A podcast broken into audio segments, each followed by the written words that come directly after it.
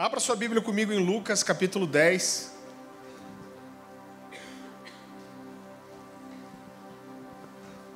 Queridos, eu quero compartilhar uma palavra muito simples com você hoje, mas que fala tanto daquilo que a gente acredita como, como família, como casa.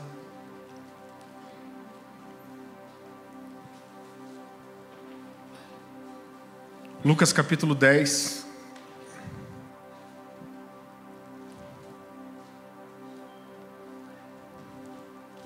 Versículo 1. 1 e 2. A palavra do Senhor diz assim: Depois disso, o Senhor designou outros setenta e dois e os enviou dois a dois adiante dele a todas as cidades e lugares para onde ele estava prestes a ir. Então, aqui é quando Jesus começa, antes de chegar em algumas cidades, mandar dois discípulos na frente dele. Ele continua dizendo: e lhes disse: A colheita é grande, mas os trabalhadores são poucos. Portanto, peçam ao Senhor da colheita que mande trabalhadores para a sua colheita. Queridos, eu quero falar hoje sobre um personagem do Novo Testamento que não é um cara muito abordado, não é muito falado. Se a gente pedisse para você enumerar aí 20 nomes do Novo Testamento, provavelmente você não ia colocar ele no meio, mas ele é uma figura muito especial e nos ensina algo precioso para a vida da igreja, vida em comunidade, que é um cara chamado Barnabé. É por que, que eu li esse, esse texto? Existem dois historiadores da igreja que são muito importantes para a história. Um deles é Eusébio de Cesareia. Eusébio de Cesareia foi é, contemporâneo ali de, de Constantino, e ele foi o primeiro cara que pegou muitos dados históricos e escreveu isso, compilou. Boa parte daquilo que ele escreveu foi queimado, foi destruído, mas o que foi preservado você encontra inclusive em português, num livro chamado História Eclesiástica. Eu acho até que a gente tem um exemplar ali na livraria. Então, Eusébio de Cesareia juntou muito material de um cara chamado Clemente, que foi um dos primeiros também a juntar material histórico sobre o início da igreja. Então é Clemente que conta, por exemplo, ele que diz que o apóstolo João saiu da ilha de Pátimos de, depois de ter a, a, as visões do Apocalipse. Ele que fala como os apóstolos morreram, é um cara muito importante. E Clemente diz que quando Jesus envia esses 72 na frente dele, Barnabé era um desses caras. Agora, Atos capítulo 4, eu quero que você vá lá comigo, fala um pouquinho mais sobre Barnabé. Queridos, eu vou dar uma, um pause aqui bem rápido. Você tem equipe aí? Você vai ganhar uma sementinha. Se você é meio natureba, não coma sua semente. A Dani acabou de dar uma cotovelada no Diego e derrubar café no chão. Eu tinha que compartilhar isso com vocês.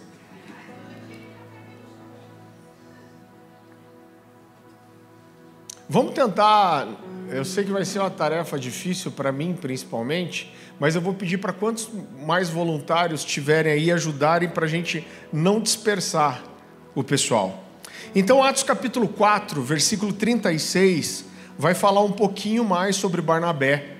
A versão que eu vou ler aqui é a versão NVI. Existem grandes diferenças nessa tradução para algumas bíblias. Mas a palavra do Senhor diz assim, Atos capítulo 4, versículo 36. José, um levita de Chipre, a quem os discípulos deram o nome de Barnabé, então na verdade Barnabé não era o nome dele, Barnabé é um apelido. E aí o texto continua dizendo que deram o nome de Barnabé, que significa encorajador. Vendeu um campo que possuía, trouxe o dinheiro e colocou aos pés dos apóstolos. Então a Bíblia fala desse cara chamado o nome dele era José, me deu um branco aqui. E a Bíblia diz que esse cara ele traz as suas posses, ele coloca aos pés dos apóstolos. Isso, como você sabe, era uma coisa comum de acontecer. Mas o que eu gostaria de destacar nesse texto é que os apóstolos, a liderança da igreja, resolveu dar um apelido para esse cara, e esse apelido era Barnabé, que significa encorajador.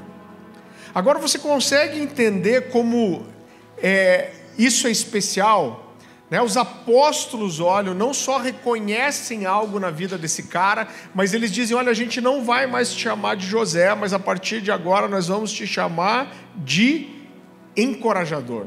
E existem algumas pessoas assim na nossa história, existem pessoas que, que a gente conhece, alguns amigos, talvez algum parente, e essas pessoas são realmente encorajadoras na nossa vida, são pessoas que nos desafiam, que quando nós encontramos com elas, nós temos o, o nosso ânimo renovado. Você conhece alguém assim? Você tem algum amigo assim? Você tem alguém que te bota para cima, que te encoraja? Quando eu olho para minha história, eu vejo algumas pessoas que me marcaram profundamente assim.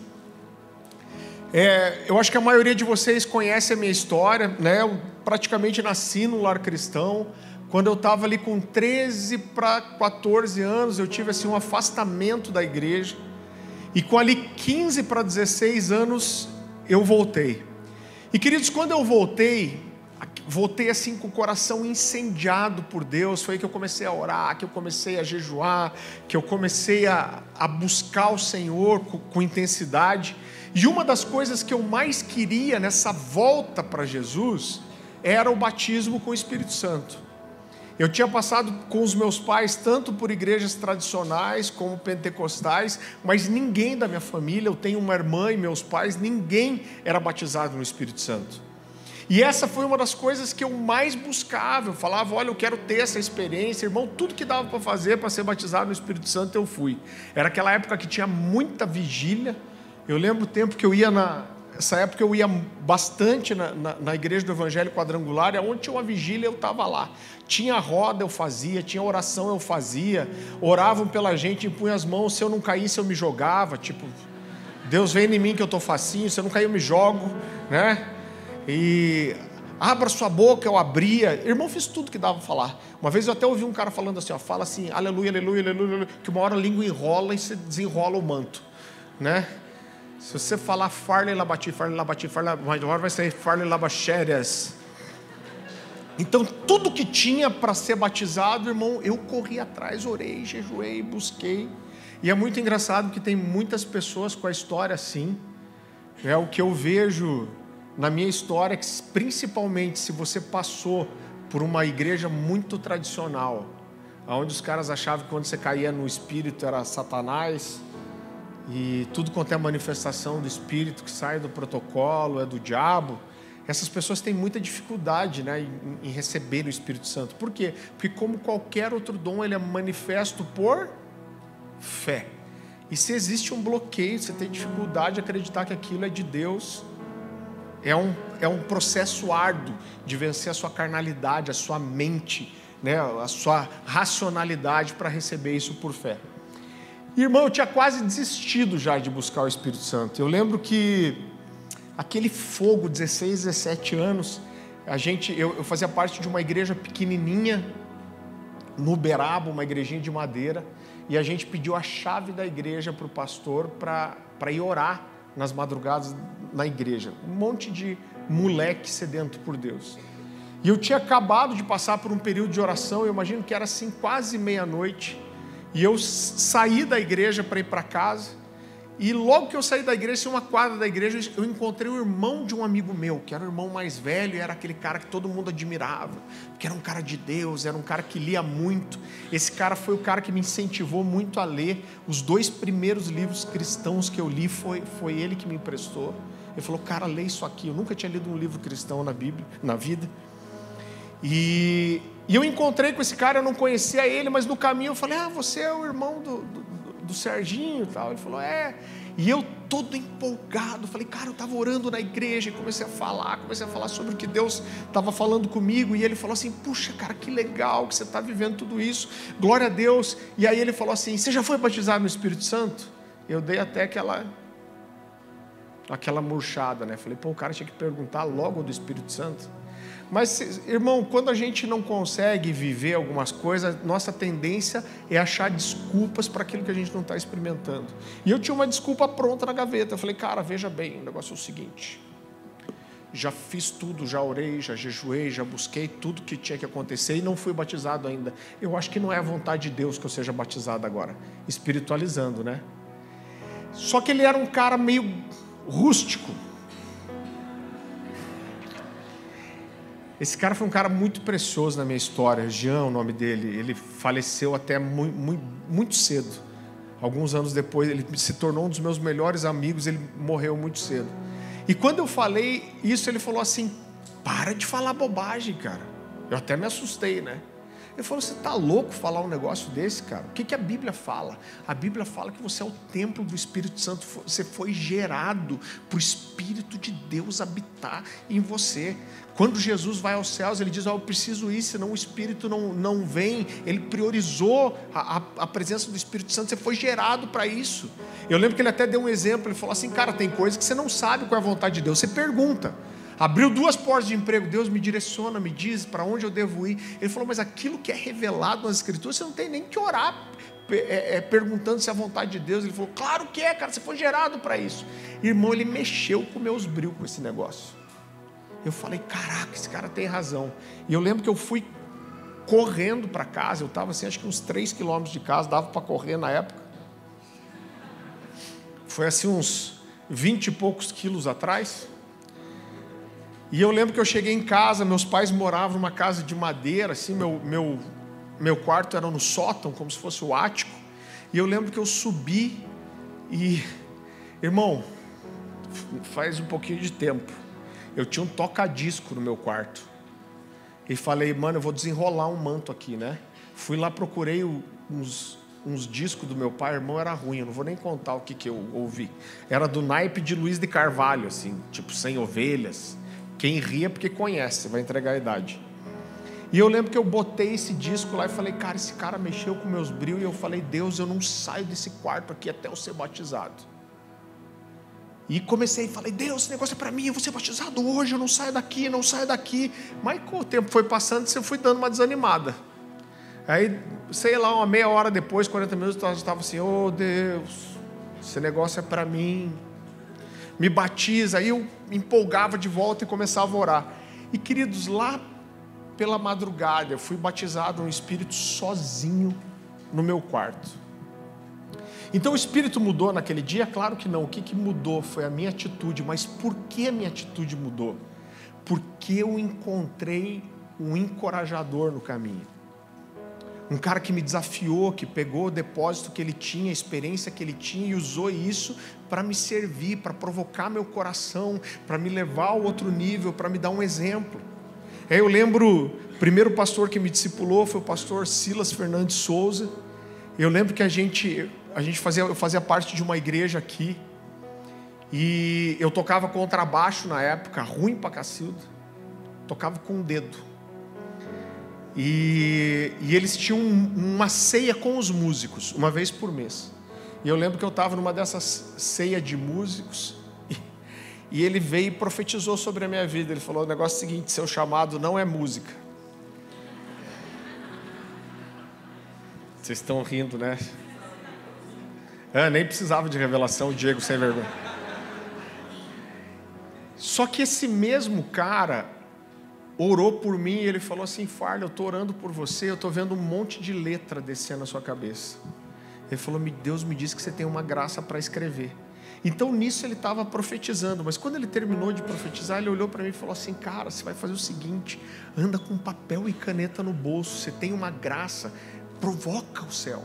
Esteja pronto a qualquer momento para quando Deus te falar alguma coisa, você meter isso no papel. Então anda com papel e caneta, porque Deus vai te dar o que escrever. Irmão, meu primeiro livro, o primeiro livro que eu escrevi foi assim, juntando um monte de pedacinho com pequenas coisas, pequenos sparks que, que Deus me dava. Então existem pessoas que elas são assim, elas são encorajadoras. Elas enchem a gente de paz, de alegria, de esperança, elas nos desafiam, elas nos provocam para os nossos sonhos, para aquilo que Deus é, tem para nós. E Barnabé era um cara tão incrível, a Bíblia não traz detalhes sobre a vida dele, mas que os discípulos resolvem dar um apelido para esse cara, esse apelido é encorajador. Eu fico imaginando o que, que ele era no meio do povo. Cara, a gente não vai te chamar de José mais. Ó, tá chegando aí o encorajador. Esse cara ele lança as pessoas para cima, ele faz algo especial. E olha só, nessa mesma época que Barnabé está ali com os discípulos, Saulo se converte. Eu não vou nem esmiuçar isso, a gente já falou sobre isso em um culto poucos domingos atrás. Saulo se converte, a gente né, conhece a história. Agora, imagina o seguinte, querido, a gente falou um pouquinho disso quando eu, eu, eu ministrei sobre isso em outro culto. Esse cara era o perseguidor da igreja, com zelo, apaixonado por Deus, mas sem, como ele fala depois dos judeus, sem entendimento. E aí ele vai para o chão naquela estrada de Damasco, ele cai e ele fala: Quem és tu? Senhor. Reconhecendo que era o Senhor que estava falando com ele. Jesus fala para ele: Ó, oh, Senhor Jesus, a quem você persegue, vai para a cidade e espera até alguém te dizer o que fazer. E, e ele está lá, a Bíblia fala que por três dias ele não come, ele não toma água, ele fica cego, sentado esperando. E Deus fala primeiro com um cara chamado Ananias, um profeta. E Deus fala para ele: Você vai lá e você vai orar por esse cara chamado Saulo. Agora, irmão, todo mundo tinha medo de Saulo. Você não precisa abrir. Mas Atos capítulo 8, versículo 3 diz assim: Saulo, porém, devastava a igreja. Olha como essa palavra é forte. Devastava a igreja, entrando pelas casas, arrancava delas homens e mulheres e os entregava à prisão. Tanto era a fama de quem Saulo era, que quando Deus fala com Ananias, eu fico, cara, é, é muito forte os caras que tentam brigar com Deus, né? Deus fala para Ananias: você vai orar por um cara chamado Saulo. E aí Ananias fala assim: Deus, espera aí Deixa eu te contar. Acho que você não sabe direito quem é essa íngua. Você não sabe direito quem é esse cara. Né? Lá em, em Atos capítulo 9, se puder, abra comigo. Atos capítulo 9. Você vê que o próprio Isaías tenta aconselhar Deus. Atos capítulo 9, versículo 13.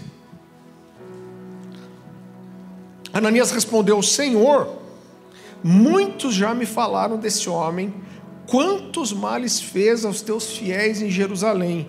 E aqui ele tem o poder dos príncipes dos sacerdotes para prender a todos aqueles que invocam o teu nome. Então até Ananias tinha medo desse cara e falou: Deus, o senhor tem certeza que é esse cara aí mesmo por quem eu tenho que orar? E Deus fala para ele: vai lá e ora por esse cara. E uma das primeiras profecias que Isaías dá pra, que Ananias dá para Paulo é: Deus me mandou aqui para dizer que você é um vaso escolhido e para te anunciar o quanto te importa sofrer pelo evangelho.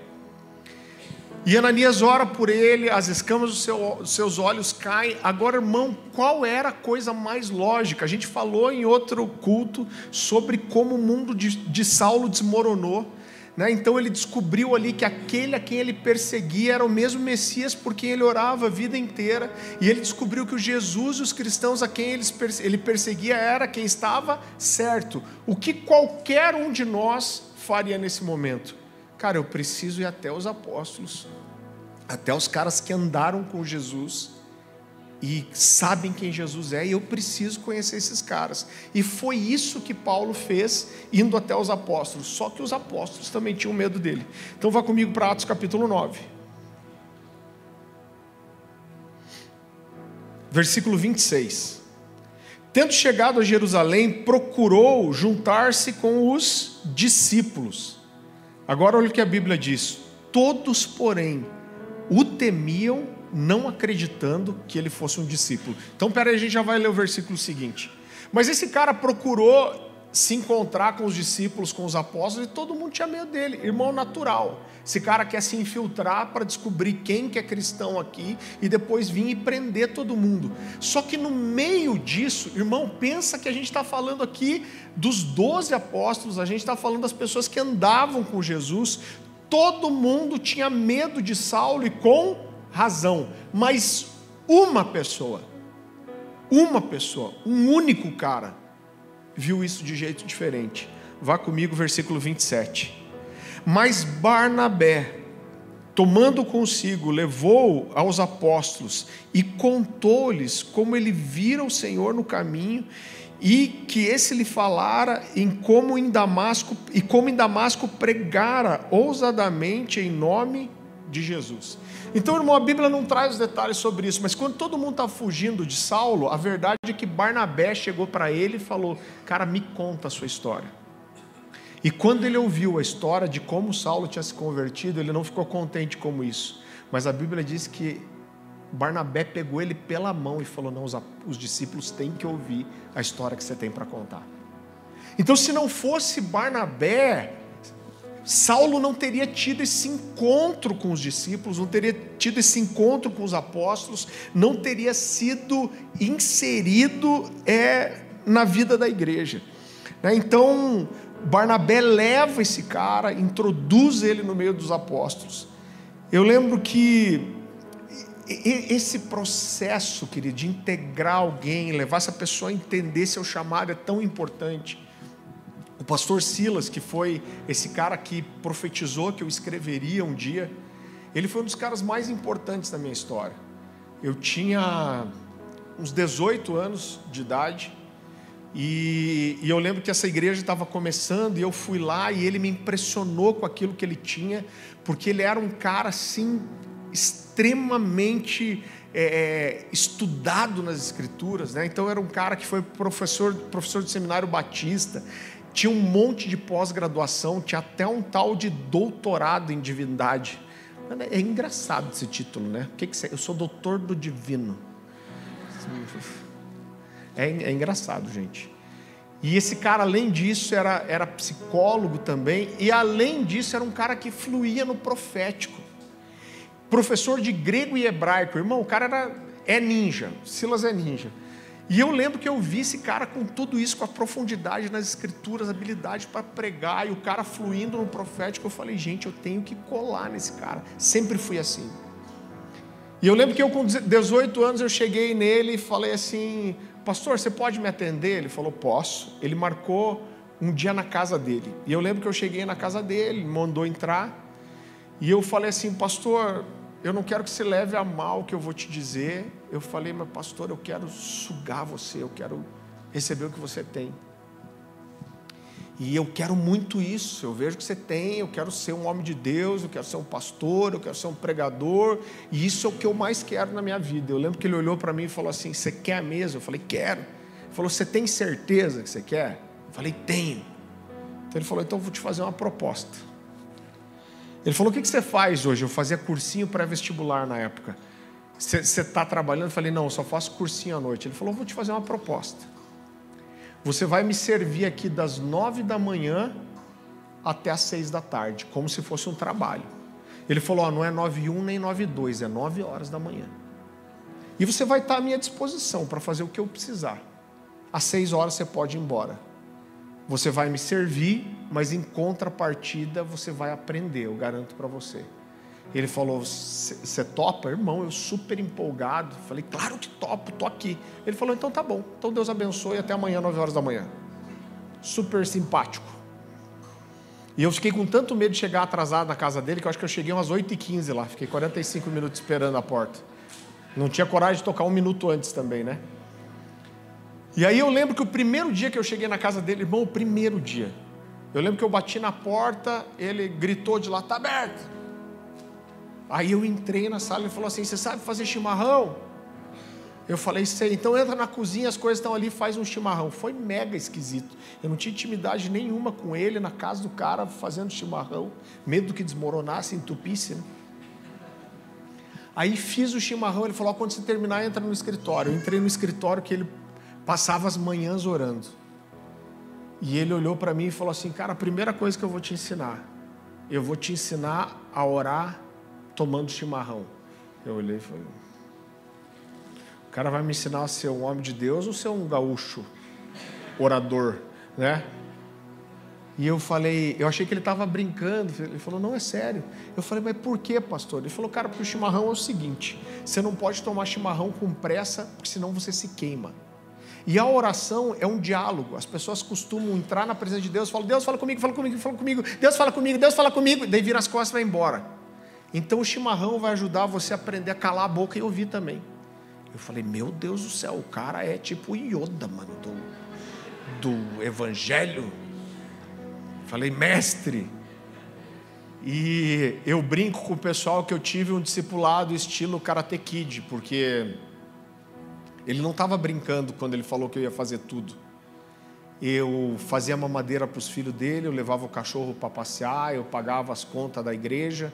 Às vezes eu me sentia o Daniel San, pintando a cerca e encerando o carro do senhor Miyagi. O Karate Kid de novo é diferente, né? Como que é? Põe casaco, não sei o quê. Põe casaco, tira casaco.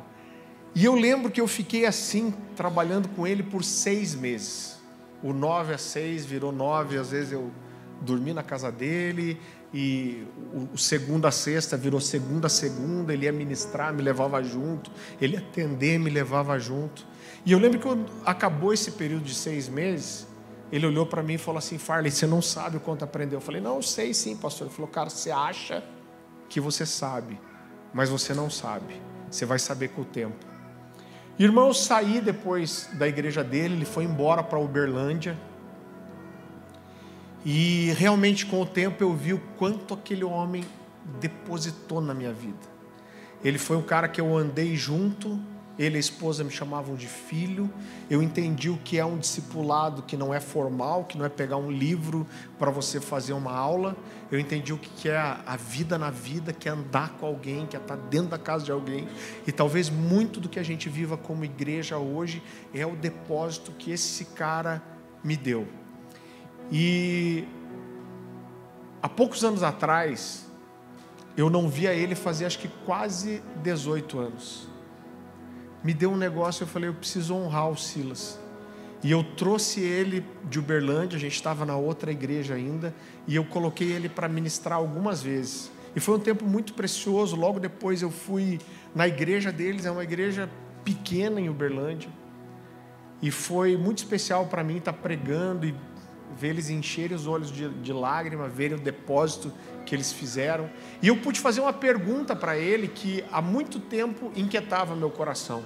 Quando ele me chamou para andar com ele, eu era um garoto de 18 anos, aspirante a, a pastor. Ele me chamava de Coroinha, inclusive. Foi aí que nasceu Coroinha. Ou Coroinha ou Pouca Prática. Eram os meus dois apelidos. Não era encorajador. E a igreja que a gente fazia parte tinha um monte de gente boa. Pensa no lugar que tinha médico, engenheiro, advogado, teólogo. E quando, na época eu não tinha essa consciência, irmão, mas quando os anos passaram, eu vi quanto esse cara colocou na minha vida, uma das coisas que eu pensava era, cara, por que, que o Silas me escolheu? Por que, que ele, ele tinha tanta gente mais madura que eu, tanta gente mais experiente que eu, tanta gente mais capacitada que eu? E quando eu trouxe ele essa vez, alguns anos atrás, ele ficou hospedado na nossa casa e eu sentei uma noite com ele e falei, cara, falei, Silas, faz muitos anos que eu preciso te perguntar uma coisa. Ele falou, o que, que é? Eu falei, cara, você lembra daquele cara da igreja, aquele outro, aquele outro? Eu falei, tanta gente. Eu falei, cara, tinha tanta gente boa. Por que, que você me escolheu? Não faz sentido você ter me escolhido. E aí ele olhou para mim e falou assim: Farley, Olha onde você está hoje. Olha quem você se tornou ministerialmente, o homem de Deus que você se tornou. Olha você tocando o Brasil, as nações, você escrevendo. Cara, olha para quem você é hoje e aí você tem a resposta do porquê eu te escolhi. Falou, eu te escolhi porque eu vi todas essas coisas antes. Então, para mim, Barnabé era esse cara que conseguiu olhar para Saulo e ver o que ninguém mais viu. Enquanto todo mundo estava vendo um risco, um perigo, Barnabé, de alguma forma, estava vendo o grande apóstolo dos gentios. A Bíblia diz que depois de Paulo, é, de Barnabé integrar Paulo entre os discípulos, ele pôde viver em paz em Jerusalém. Né? Ele, ele pôde andar tranquilamente. Barnabé fez esse trabalho de inserir, depois os discípulos se reúnem e mandam ele para Tarso, que era a cidade natal dele. Eu não sei porque, eu suspeito que eles queriam meio se livrar de Paulo. Porque irmão Paulo era um cara encardido, ele devia ser chato pra cacilda. E ele devia achar os discípulos devagar, tudo isso deve ter acontecido. Só que olha só, Saulo vai para Tarso, e isso eu acho que é uma coisa tão vergonhosa quando a gente olha para Atos e para os Evangelhos, porque quando Jesus está para ser crucificado, ele vai trabalhando a ideia de que os discípulos tocariam as nações. Ele chega para os discípulos e fala assim: quando vocês receberem o meu, espírito, vocês vão ser minhas testemunhas. Dele fala Jerusalém, Judéia, Samaria, até os confins da terra. A visão que Paulo, que Pedro teve, vendo animais impuros e Deus falando, mata e come, tudo indicava o que vocês precisam sair daqui. A gente não consegue ver esses detalhes fácil lendo o texto corrido. Mas o primeiro lugar aonde gentios começam a se converter é em Antioquia. E sabe quando foi isso? Isso é um, é um consenso entre os estudiosos, usando dados históricos, os textos bíblicos. O primeiro lugar é Antioquia, e isso aconteceu de 11 a 13 anos depois da ressurreição de Jesus. Ou seja, talvez 13 anos se passaram e esses caras não saíram de Jerusalém. Só que 13 anos depois, chega o conhecimento dos apóstolos que um monte de gentios, eles estavam muito focados nos judeus, um monte de gentios está se convertendo nessa cidade chamada Antioquia. A Bíblia fala que os discípulos se reúnem e falam: gente, esse negócio está acontecendo em Antioquia lá. Diz que tem um monte de gente se convertendo. Irmão, a Bíblia até hoje não fala quem fez esse trabalho. Alguns acreditam que foi Apolo. O pior, não foi nenhum discípulo que pregou lá. Só que eles ouvem falar e falam: ó, oh, tem gente se convertendo de verdade lá em Antioquia. E os discípulos se reúnem, e esse texto é, é tão precioso, porque a Bíblia fala que os discípulos se reúnem e eles falam: oh, a gente precisa mandar alguém confiável, cheio do Espírito, para ver se o que está acontecendo lá é genuíno. Vá comigo para Atos capítulo 11. Versículo 22.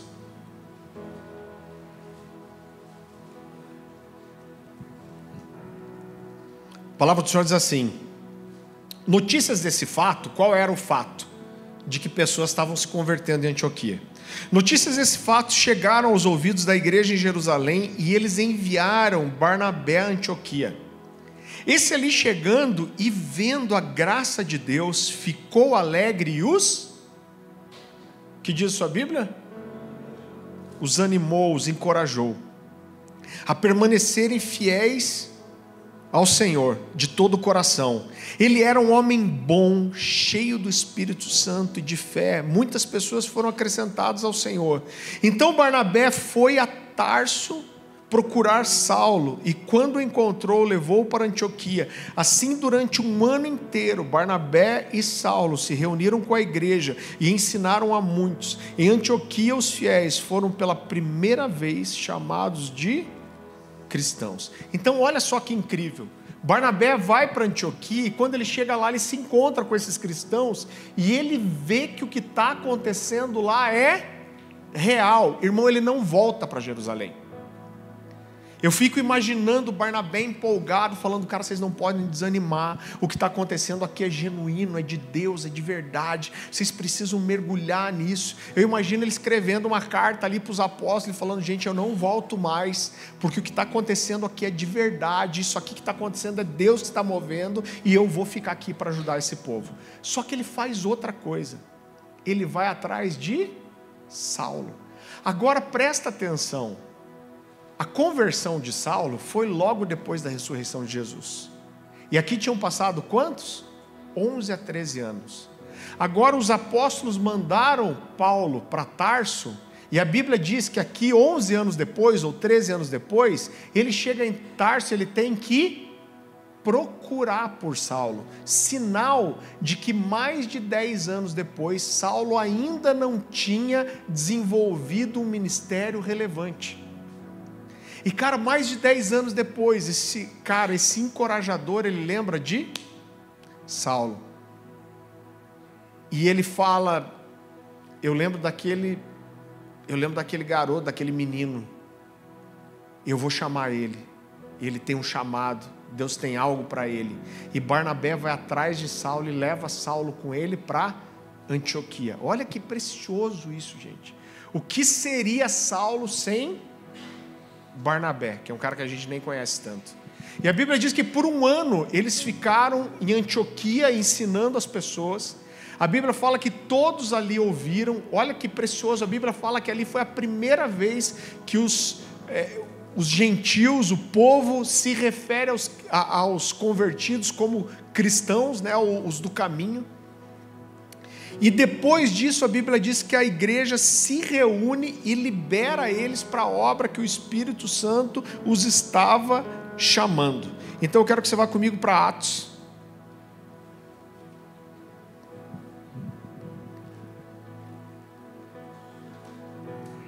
Capítulo 11, versículo 25. Então Barnabé foi a Tarso procurar Saulo e quando o encontrou, levou-o para Antioquia. Assim, durante um ano inteiro, Barnabé e Saulo se reuniram com a igreja e ensinaram a muitos. Em Antioquia, os discípulos foram pela primeira vez chamados cristãos. E depois de um ano de caminhada, um ano servindo Antioquia, olha o que acontece. Atos capítulo 13. Versículo 1. Palavra do Senhor diz assim: Na igreja de Antioquia havia profetas e mestres: Barnabé, Simeão, chamado Níger, Lúcio de Cirene, Manaém, que fora criado com Herodes, o tetrarca, e Saulo. Enquanto adoravam os, os, ao Senhor e jejuavam, disse o Espírito Santo: Separe-me Barnabé e Saulo para a obra que os tenho chamado.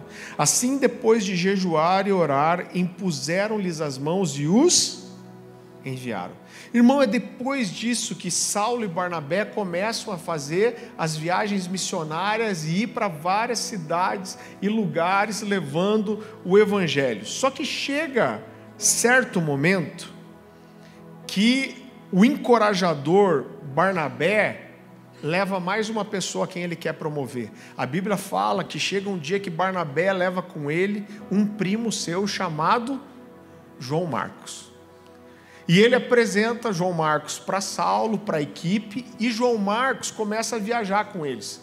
Só que chega uma hora que Saulo e Barnabé decidem ir cada um para um canto, para alcançar mais gente. Eles falam: olha, se a gente for em direções diferentes, a gente vai tocar e alcançar mais pessoas. E eles decidem se dividir. E Paulo criou um relacionamento tão forte com João Marcos que João Marcos deixa Barnabé e vai para a viagem missionária com Paulo. Só que o que, que acontece, querido? A Bíblia diz que quando Paulo está viajando, passando por várias cidades, quando eles chegam é, numa cidade chamada Perge ou Pergue, João Marcos tem uma crise, a Bíblia não fala os detalhes. Eu acredito que essa foi uma crise ministerial, mas a verdade é que esse cara abandona essa equipe de missionários e vai embora. A Bíblia não diz para onde ele vai, mas vai ficar claro depois que o que ele faz é procurar Barnabé. Talvez ele entrou numa crise ali e o que ele precisava era encontrar um, um encorajador de volta. E alguns anos passam, eu, eu não sei te dizer exatamente quantos anos, mas chega um momento que Paulo e Barnabé resolvem viajar juntos de volta. Então eles se encontram e falam: vamos viajar junto e passar pelas cidades onde a gente pregou. E eles combinam um encontro para fazerem algumas viagens, passando pelas igrejas e fortalecendo. Só que quando Paulo e Barnabé vão se encontrar, Barnabé faz o quê? Ele está levando João Marcos com ele. E quando Paulo olha para João Marcos, ele fala: Esse cara eu não vou levar. E Paulo era encardido. Ele fala: Eu não vou levar esse cara. E Barnabé fala: Vai levar sim. E Paulo fala: Não vou levar. Eu imagino Paulo falando assim: Não vou levar porque esse cara abandonou a gente no meio da, do caminho. Eu imagino Barnabé falando: Não, a gente vai levar porque ninguém acreditava em você e você está aí onde está porque eu acreditei. Eu também acredito em, em, em João Marcos. A Bíblia diz que houve desentendimento tal entre eles que a viagem junto não aconteceu mais. É, né, então, abra comigo em Atos capítulo 15.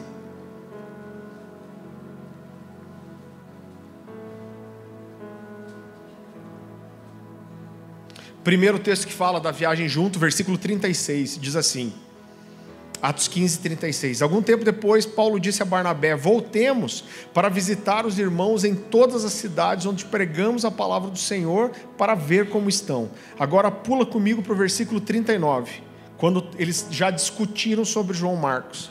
Tiveram um desentendimento tão sério que se separaram. Barnabé queria levar João, também chamado Marcos, mas Paulo não achava prudente levá-lo, pois ele, abandonando-os na Panfilha, não permanecera com eles no trabalho. Tiveram um desentendimento tão sério que se separaram. Barnabé, levando consigo Marcos, navegou para Chipre, mas Paulo escolheu Silas e partiu, encomendado pelos irmãos na graça do Senhor.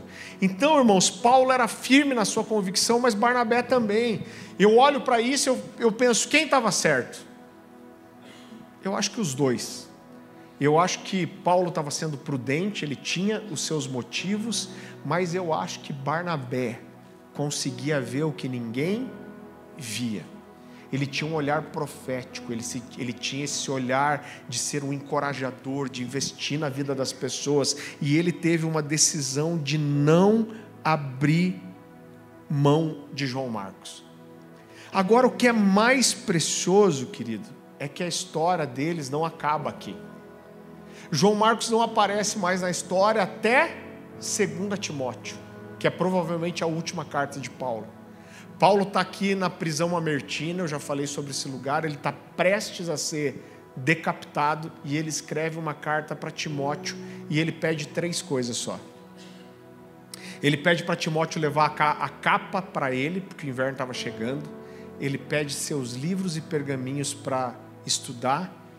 E ele pede: venha você e traga com você João Marcos, porque ele me é importante para o ministério. Então a gente não sabe, querido, como essa, essa reconciliação aconteceu. Você não precisa abrir 2 Timóteo 4, 9 a 11, diz assim: Procure vir ao meu encontro, pois Demas, amando esse mundo, abandonou-me e foi para Tessalônica. Crescente for para Galácia e Tito para Dalmácia. Só Lucas está comigo. Traga Marcos com você. Esse Marcos aqui é João Marcos, porque ele me é útil para o ministério. Então, Paulo, com o tempo, com o passar dos anos, ele passou não só a reconhecer o ministério de João Marcos, mas considerar ele como alguém muito importante para o ministério. Irmão, essa história é linda. Sabe o que é linda? O fato de Paulo ter voltado atrás. O fato de João Marcos não ter guardado mágoa de Paulo e fechado o coração para Paulo. Então, mesmo tendo sido rejeitado por Paulo, em algum momento ele volta a se submeter à autoridade de Paulo. Então, eu olho para isso, o que eu acredito? Eu acredito que Barnabé ensinou João Marcos a ter um coração abençoador, perdoador, é, é, disposto à reconciliação.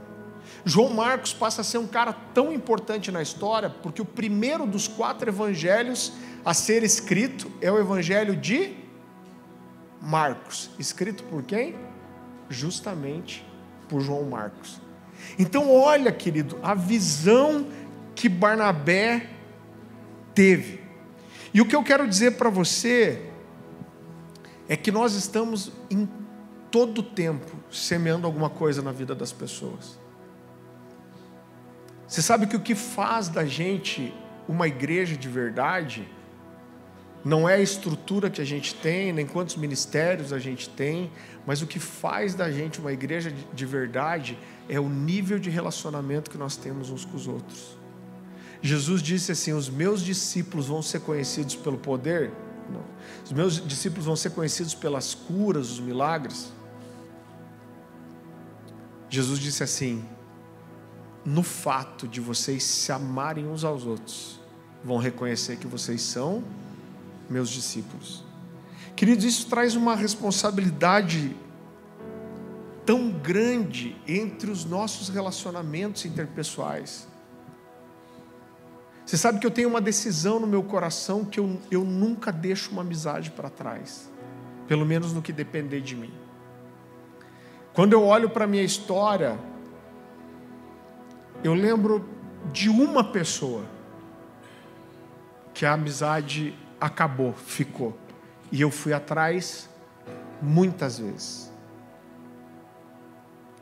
Então, o tempo todo a gente está semeando coisa na vida das pessoas, às vezes são coisas tão pequenas, irmão. Quantas vezes eu ouvi isso? Olha, eu estava muito ruim um dia, eu estava muito ferido, e eu cheguei na igreja e, cara, você me deu um abraço. E irmão, eu não tive nenhuma revelação, estava brincando, risada, passando e dei um abraço uma pessoa. Aquele abraço me curou, aquele abraço me jogou para cima. Às vezes, alguma coisa financeira que você toca na vida de alguém. Irmão, a grande verdade é que, principalmente num mundo como hoje, você abrir mão de alguma coisa para você dar para alguém, isso tem uma capacidade de tocar tanto a vida das pessoas. Então, esse senso de comunidade, de cuidado um com o outro, de não deixar uma amizade morrer, de saber que eu tenho a possibilidade de semear alguma coisa positiva na vida de alguém, mudar a vida de alguém, isso é tão precioso. Você sabe que tem uma história que me marcou demais quando eu era adolescente, nessa época aí, 17, 18 anos meus pais moravam numa casa ali no Beraba que tinha um, um, quintal muito grande. E eu fazia o seguinte: toda sexta-feira à noite a gente fazia uma fogueira e a gente passava boa, avançava a madrugada orando junto, um grupo pequeno de amigos, acho que cinco, seis amigos. E no sábado a gente ia para o Largo da Ordem fazer evangelismo à noite, toda semana. E eu lembro que numa dessas idas a gente estava ainda indo para o Largo, eu estava ali na Rua 15 e eu acho que veio um menino, na minha memória, um garoto, talvez assim, de uns 13, 14 anos. E ele me pediu alguma coisa, eu comecei a conversar com ele. Eu falei, cara, por que, que você está na rua? Ele falou, estou na rua porque minha mãe não me ama. Ele falou. Eu falei, você usa droga? Ele falou, ah, eu só cheiro cola para tirar minha fome. Olha essa situação. Né? E eu falei, cara, mas por que, que você acha que a tua mãe não te ama? Ele falou, não, é porque minha mãe arrumou um um cara lá, e esse homem foi morar na minha casa, e agora ele só quer, ela só quer saber dele e minha mãe não está nem aí para mim mais. Minha mãe não me ama mais e eu saí de casa. E eu lembro que eu falei para ele, falei, cara, isso não pode não ser verdade. Você nunca mais falou com a sua mãe. Eu não lembro quanto tempo que era, mas acho que ele estava assim uns dois meses fora de casa. E eu lembro que eu fiquei falando com ele, eu falei, cara, volta para sua casa. Se eu não me engano, eu dei o dinheiro para ele para o ônibus. Eu falei, cara, volta e fala com a sua mãe, pergunta se ela não te ama mesmo. irmão, eu fiquei ali, eu orei com aquele menino, dei aquelas moedas para ele e fui para o Largo da Ordem. Isso foi no sábado. Na segunda-feira eu estava em casa e, to, tocou o telefone da casa dos meus pais. Era uma ligação a cobrar, aquela musiquinha. Tum, tum, tum, e eu atendi porque a gente fazia um folheto e eu colocava o telefone da casa dos meus pais nesse folheto. E eu esperei, quando falou do outro lado, era o menino que eu tinha orado no sábado. E ele me contou a seguinte história. Ele falou: Ah, cara, eu queria te falar que eu saí aquele dia e eu vim para casa. E ele falou: quando eu estava chegando a umas duas quadras de casa, minha mãe me viu de longe. Estava no quintal e saiu correndo e chorando e me abraçou no meio da rua e disse que me amava muito, que estava preocupada comigo, me lembrou na hora a cena do filho pródigo. Irmãos, talvez eu tenha mudado a história desse menino por causa de 15 minutos. Só que essa vida em comunidade, que é o que a gente tanto prega aqui, você está cansado de ouvir isso isso precisa ser intencional, isso não acontece sozinho. Eu não sei se você já reparou, mas a gente não tem placa nenhuma ali fora dizendo que é igreja. A gente vai colocar agora, a gente está fazendo dois anos de igreja aberta, dia 30, 13 de julho. Que dia que é hoje? Essa semana a gente faz dois anos que foi o primeiro culto que a gente divulgou. A gente teve uma impressão do Espírito de segurar isso por um tempo, mas uma das coisas que estava no nosso coração é a gente não quer ter um ter um crescimento rápido. Também não quer dizer que a gente vai pôr placa ali e vai crescer. Mas por quê? Porque a gente queria construir uma família, uma cultura primeiro. para que quando as pessoas chegassem, elas já encontrassem uma cultura estabelecida para serem inseridas nela. E eu vou te dizer, não é todo mundo que quer viver isso. Né? A gente vive hoje um tempo de mega igrejas e tem pessoas que acham uma maravilha você poder entrar num lugar, assistir um culto, entregar o dízimo, bater palma e ir embora e não precisar se relacionar com ninguém. É, mas esse aqui não é o lugar que você vai conseguir fazer isso, porque nós vamos azucrinar a sua vida. Porque isso simplesmente não é ser igreja, irmão. Né, isso não é ser igreja. Se um dia houver perseguição, e a gente está vendo a coisa apertar cada vez mais, talvez um dia a gente não possa ter templo, talvez um dia a gente não possa fazer culto público, mas a igreja não vai morrer, sabe por quê? Porque quando eu estou com você e eu, eu amo você e você me ama, nós somos igreja. Agora isso precisa ser intencional. Né? Se você está aqui e tem um processo para ser membro, você fazer aqui o Cultura Cornerstone, você fazer parte de uma living. Por que, que eu preciso fazer parte de uma living? Porque é a nossa estratégia de crescimento, estilo Rinodê. Não, não é isso. É porque é na casa que você. Se alguém trabalha na Rinodê, tá tudo bem, tá, irmão? A gente pode usar os produtos da Rinodê. A Dani ganhou um, um creme esses dias maravilhoso da, da, da. A, a, gente só não pode trazer a Rinodê para dentro da igreja. Né? Fiquei, fico falando besteira, eu esqueço o que eu ia falar. Mas se você está aqui e você não tem relacionamentos, eu sinto te dizer que você não está vivendo igreja. Você não, tá, Ser igreja é estar tá um na casa do outro. Ser igreja é estar tá um na vida do outro. É estar um na história do outro. Você sabe que existe uma coisa tão linda que eu, que eu vejo na história da igreja. Eu vou, eu quero, estou quase encerrando. Isso é, é mais uma curiosidade do que qualquer coisa. Quando Constantino decidiu estabelecer o cristianismo como religião oficial do império, os bispos, pastores que eram perseguidos começaram a ser privilegiados. Então ele chegava para esses pastores, esses bispos, e falava: O que, que você precisa? Ah, eu preciso de um terreno para construir minha igreja. Então está aqui o terreno e está aqui tudo que você precisa para ser igreja. E queridos, foi aí que a igreja começou a se corromper, começou a se perder. Os, os homens se perdem sempre em três coisas: mulher, dinheiro e poder. Né? O sexo, dinheiro e poder. É sempre essas três coisas. Quando isso começou a acontecer, e algumas pessoas olharam isso como uma bênção, tipo Constantino era o grande homem de Deus que estava salvando a igreja, alguns poucos líderes olharam para isso e falaram: vai dar ruim. Esses caras fugiram, se afastaram das cidades e foram viver, muitos deles em cavernas no deserto. Esses foram os primeiros monges anacoretas. Então esses caras foram para cavernas com seus livros e pergaminhos e começaram a viver sua vida de devoção a Deus. Sabe o que aconteceu com o tempo? A igreja realmente se perdeu e esses caras preservaram a sua integridade, a sua fé. Só que eles foram ficando cada vez mais velhos, eles perceberam o seguinte: que eles não se afastaram de Deus, mas eles se tornaram infrutíferos e eles não tocavam a vida de ninguém.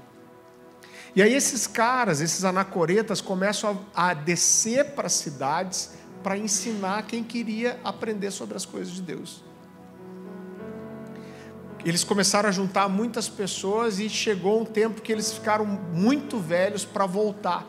Então alguém decidiu construir uma estrutura para que esses caras pudessem viver isolados, cercados de muros, para ensinar as pessoas. E aí são os primeiros conceitos de monastérios que nascem. E isso muda quando? Quando um cara da Irlanda chamado St. Patrick ou São Patrício percebe que as pessoas, eles só estavam ajudando quem queria ser teólogo, e esse São Patrick de, resolve abrir as portas do monastério para as pessoas receberem. E aí é o primeiro conceito de faculdade que começa a nascer. Então, irmão, a grande verdade é que você pode se encher de Deus, mas se você não derramar isso sobre a vida de outras pessoas, isso acaba sendo despropositado. Porque ser um discípulo de Jesus não é saber o que Jesus sabia só, mas é fazer o que Jesus fazia. E Jesus fez discípulos. E a grande verdade é que todo momento, a todo tempo, a gente está semeando alguma coisa na vida das pessoas que estão à nossa volta. O seu silêncio, não, mas eu não fiz nada, eu fui e fiquei bem quieto. O seu silêncio, a sua omissão, a sua indiferença, tudo semeia algo na vida de alguém. Você recebeu uma sementinha aí, eu queria que você colocasse a sementinha na sua mão e olhasse para ela.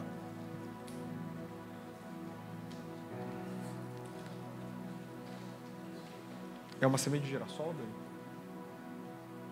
Se você é natura, natureba, não coma a sua semente. Eu queria que você olhasse para essa semente. Irmão, é um exercício tão simples, mas eu estou pedindo um favor para você. Se essa fosse a semente que você tem lançado na vida das pessoas que estão perto de você, as pessoas que estudam com você, que trabalham com você, as pessoas que moram na mesma casa que você, essa seria uma semente do quê? Do que, que seria essa semente? Sabe por quê? Porque a gente nunca vai colher o fruto daquilo que não é o que a gente plantou. O que você semeia é isso que vai nascer. O que você está semeando na vida dos seus pais, que você está semeando na vida dos seus filhos, que você está semeando na vida das pessoas que convivem com você aqui na igreja, o que você está semeando na vida das pessoas que trabalham perto de você. Olha para essa semente e pensa: essa semente aqui que eu estou lançando na vida das pessoas que estão perto de mim. Ela é uma semente do quê? Que tipo de fruto que ela vai dar? O que, que vai nascer da sua semeadura?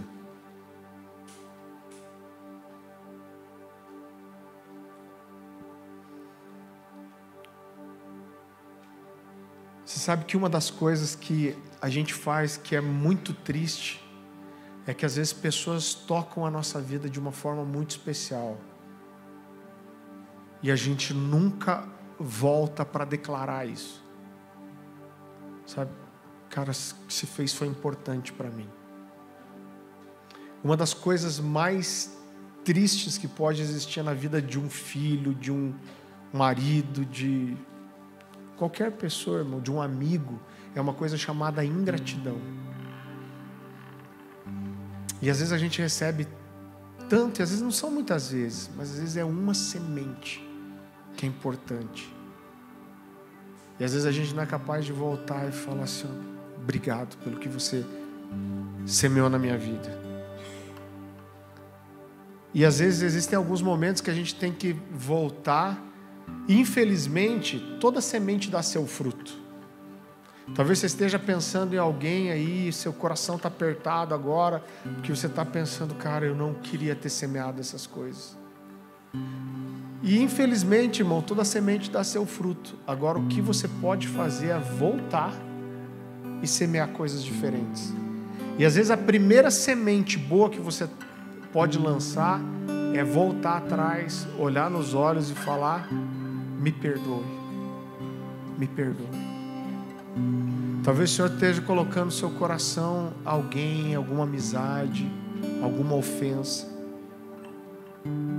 Talvez você precise pegar seu celular agora, não vou me importar, mas mandar uma mensagem para alguém e falar: preciso falar com você essa semana.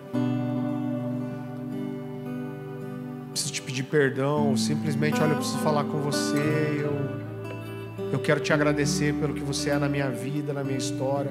Talvez você não saiba o quanto você me marcou. Uma das provas do processo de amadurecimento de um cristianismo genuíno são é o desenvolvimento de relacionamentos saudáveis. É a nossa preservação mútua. É a gente cuidar do coração um dos outros. É a gente abrir a nossa vida e estar tá disposto a entrar na vida daqueles que se abrem para nós.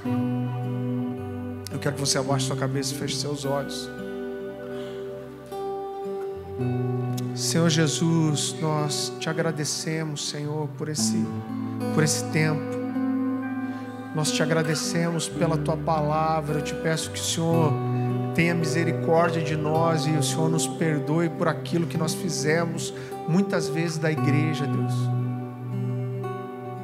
Porque muitas vezes nós pegamos, Pai, esse organismo vivo que nasceu no seu coração, Jesus, que o Senhor fala, chama de pedras vivas. E nós transformamos a igreja num negócio, nós transformamos a igreja num CNPJ, nós transformamos a igreja numa estrutura. Que o Senhor tenha misericórdia de nós e nos ajude a encontrar essa vida de relacionamento de volta, essa vida na vida.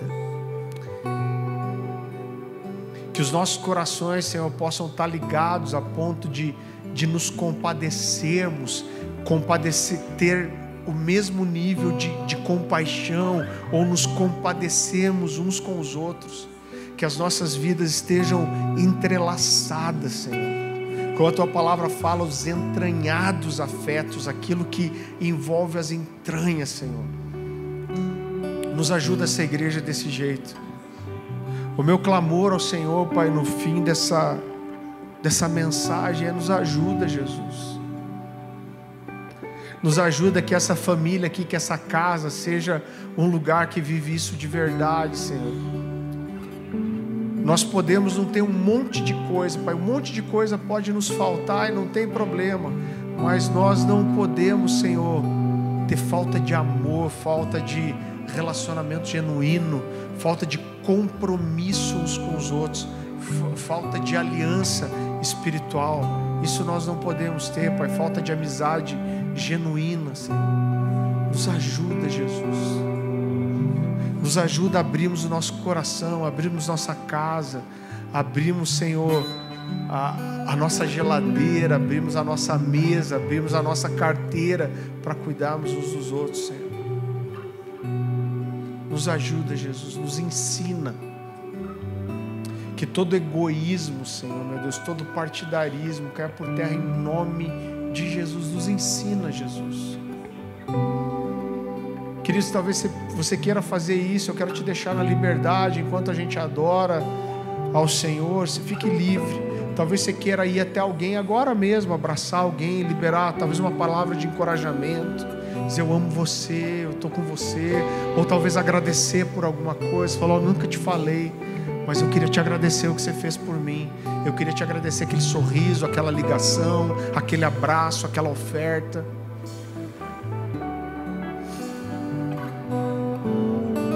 Uma das coisas que mais toca o nosso coração é que nós, quando nós vemos vocês ofertando um nas, na vida dos outros, irmãos.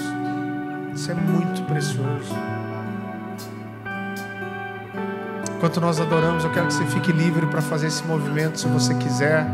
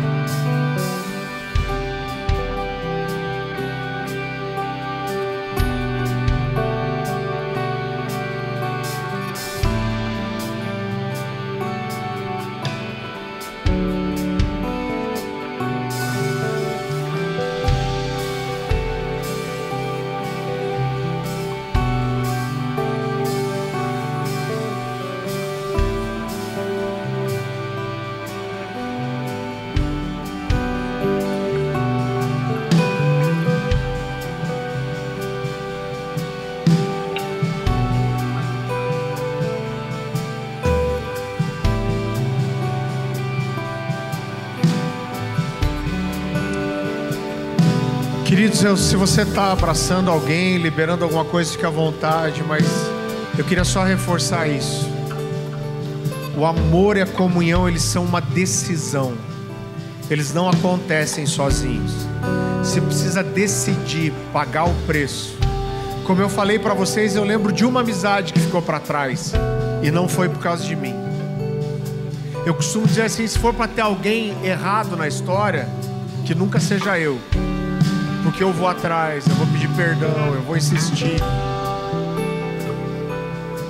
Sabe, não deixa coisa ruim crescer no coração, vai atrás, abre seu coração, pede perdão, libera perdão.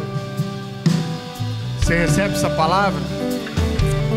Senhor meu Deus, nos leva para casa agora em paz e em segurança, Senhor. Derrama sobre nós o seu favor, que o Senhor continue ministrando aos nossos corações que aquilo que foi semeado no nosso coração essa noite, que isso possa dar fruto, que nós possamos ter esse passo de restaurar, de pedir perdão, de, de agradecer, Senhor. Nos ajuda a viver esse cristianismo na essência, em verdade, em integridade, de forma inteira, Senhor.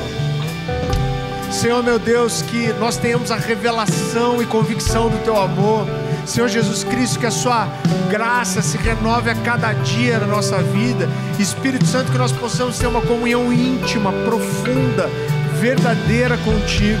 E que aonde nós pisarmos os nossos pés, nós possamos transbordar, Senhor, daquilo que nós temos recebido, em nome de Jesus. Em nome de Jesus.